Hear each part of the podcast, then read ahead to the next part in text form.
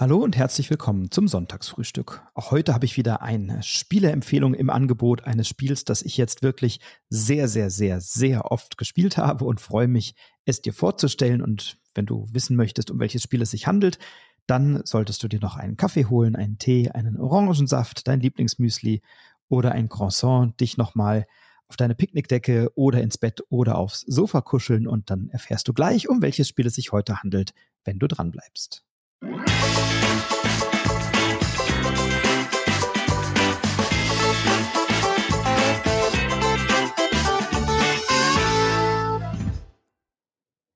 Das Spiel, um das es heute geht, ist ein Quizspiel. Ich liebe ja Quizspiele in allen Arten und Iterationen und habe heute ein Spiel dabei, das sich passend zur Urlaubszeit auch sehr, sehr gut für die Reise eignet. Ich habe es tatsächlich auch in meinen Reiseempfehlungen schon einmal erwähnt, vor etwa einem Jahr. Mittlerweile ist aber da bei diesem Spiel doch ein bisschen was passiert. Deswegen möchte ich es gerne nochmal hier im Sonntagsfrühstück erwähnen, denn es ist für mich, für uns ein Spiel, das wir wahnsinnig oft spielen und auch in unterschiedlichen Gruppen spielen, und zwar Smart 10. Smart 10 ist für mich ein, ja, sensationelles Quizspiel. Warum? Weil es erstens sehr klein in jede Tasche passt, also auch für die Reise super, super gut geeignet ist. Zum anderen, weil es verschiedene Erweiterungen gibt inzwischen und diese Erweiterungen oder diese Zusatzfragen für ganz unterschiedliche Zielgruppen gut geeignet sind. Grundsätzlich ist es so, dass bei Smart 10 in der Mitte eine ähm, ja, ein kreisrunder Ausschnitt ist und in diesem Kreis steht eine Frage und vor der gehen so sonnen- oder so strahlförmig aus verschiedene Antworten und die Antworten sind entweder mit Ja oder Nein zu beantworten oder äh, man muss eine bestimmte Farbe geben oder eine Aussage treffen, die auf diese Frage zutrifft oder eine Reihenfolge organisieren. Also gibt ganz unterschiedliche Fragen, ganz unterschiedliche Qualität.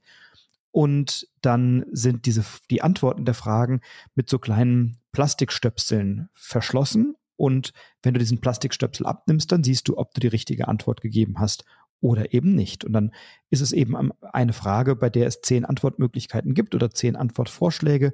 Und du hast entweder die Möglichkeit, diese Frage zu beantworten, dann schaust du danach, ob die Antwort richtig war, oder aber du gibst die Frage weiter und passt und sagst, ich möchte die Frage nicht beantworten, dann scheidest du aus aus dieser Runde oder steigst aus aus dieser Runde, behältst alle Punkte, die du bis dahin gesammelt hast. Wenn die Fragen reihum beantwortet sind, hast du ja vielleicht schon zwei oder drei beantwortet, dann bekommst du eben die Punkte, die du bis dahin gesammelt hast.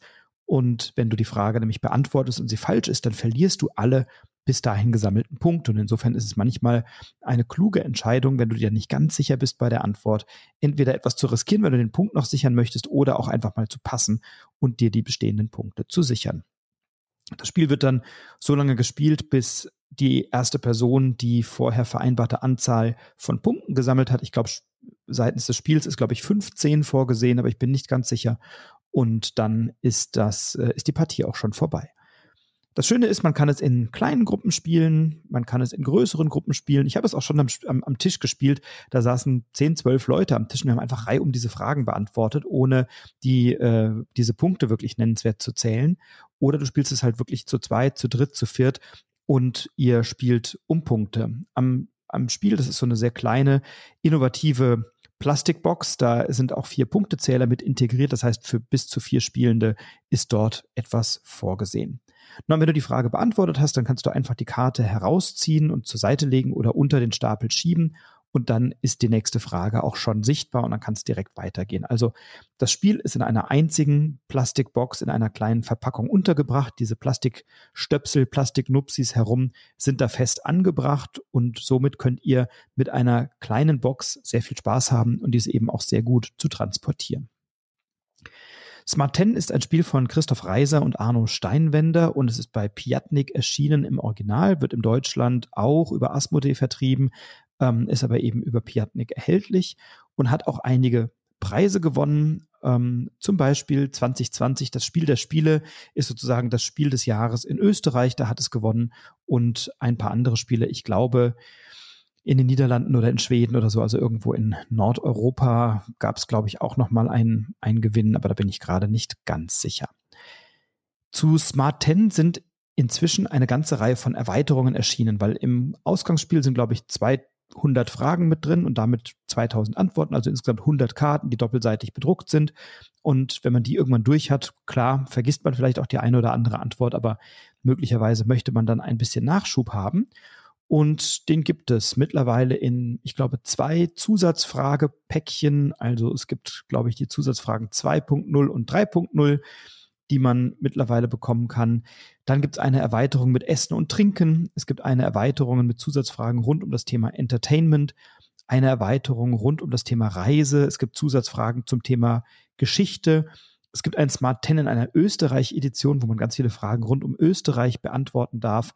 Es gibt eine Familienedition, da kenne ich die Fragenqualität nicht und weiß nicht, wie weit sich das ähm, herunterskalieren lässt auf ähm, Kinder oder Familien unterschiedlicher Altersstufen, aber dafür ist es gedacht. Ich weiß aber, kann jetzt hier nicht angeben, äh, wie alt man sein kann, um da gute Fragen zu beantworten. Das müsstet ihr euch dann mal anschauen. Es gibt auch für die Travel-Edition schon weitere Zusatzfragen. Also es gibt ganz viele verschiedene Zusatzpacks und es gibt auch eine Variante, ähm, Smart 10 Harry Potter mit lauter Fragen rund um diese Harry Potter Welt. Smart 10 ist deswegen so schön geeignet, weil du es jetzt gerade in den warmen Monaten, ich zeichne diese Folge im August auf, ganz wunderbar mitnehmen kannst auf eine Reise. Du kannst es schön mitnehmen, wenn du mit Freundinnen oder Freunden im Biergarten sitzt, im Park sitzt, wenn ihr mal abends euch einen ruhigen Abend auf der Terrasse macht und dann nicht wollt, dass irgendwelche Karten durch die Gegend fliegen oder irgendwas dreckig wird. Das Spiel ist sehr robust. Das Spiel ist schnell eingepackt und man hat damit wirklich viel Freude, viel Spaß.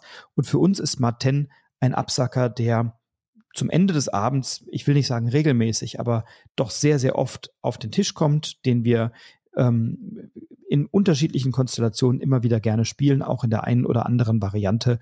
Ähm, und das ist auch etwas, was du schön mitnehmen kannst, mal ins Restaurant, wenn du aufs Essen wartest oder wenn du am Pool bist oder so. Also es ist relativ unzerstörbar und dadurch eine gute Empfehlung eben auch für unterwegs oder für die Reise.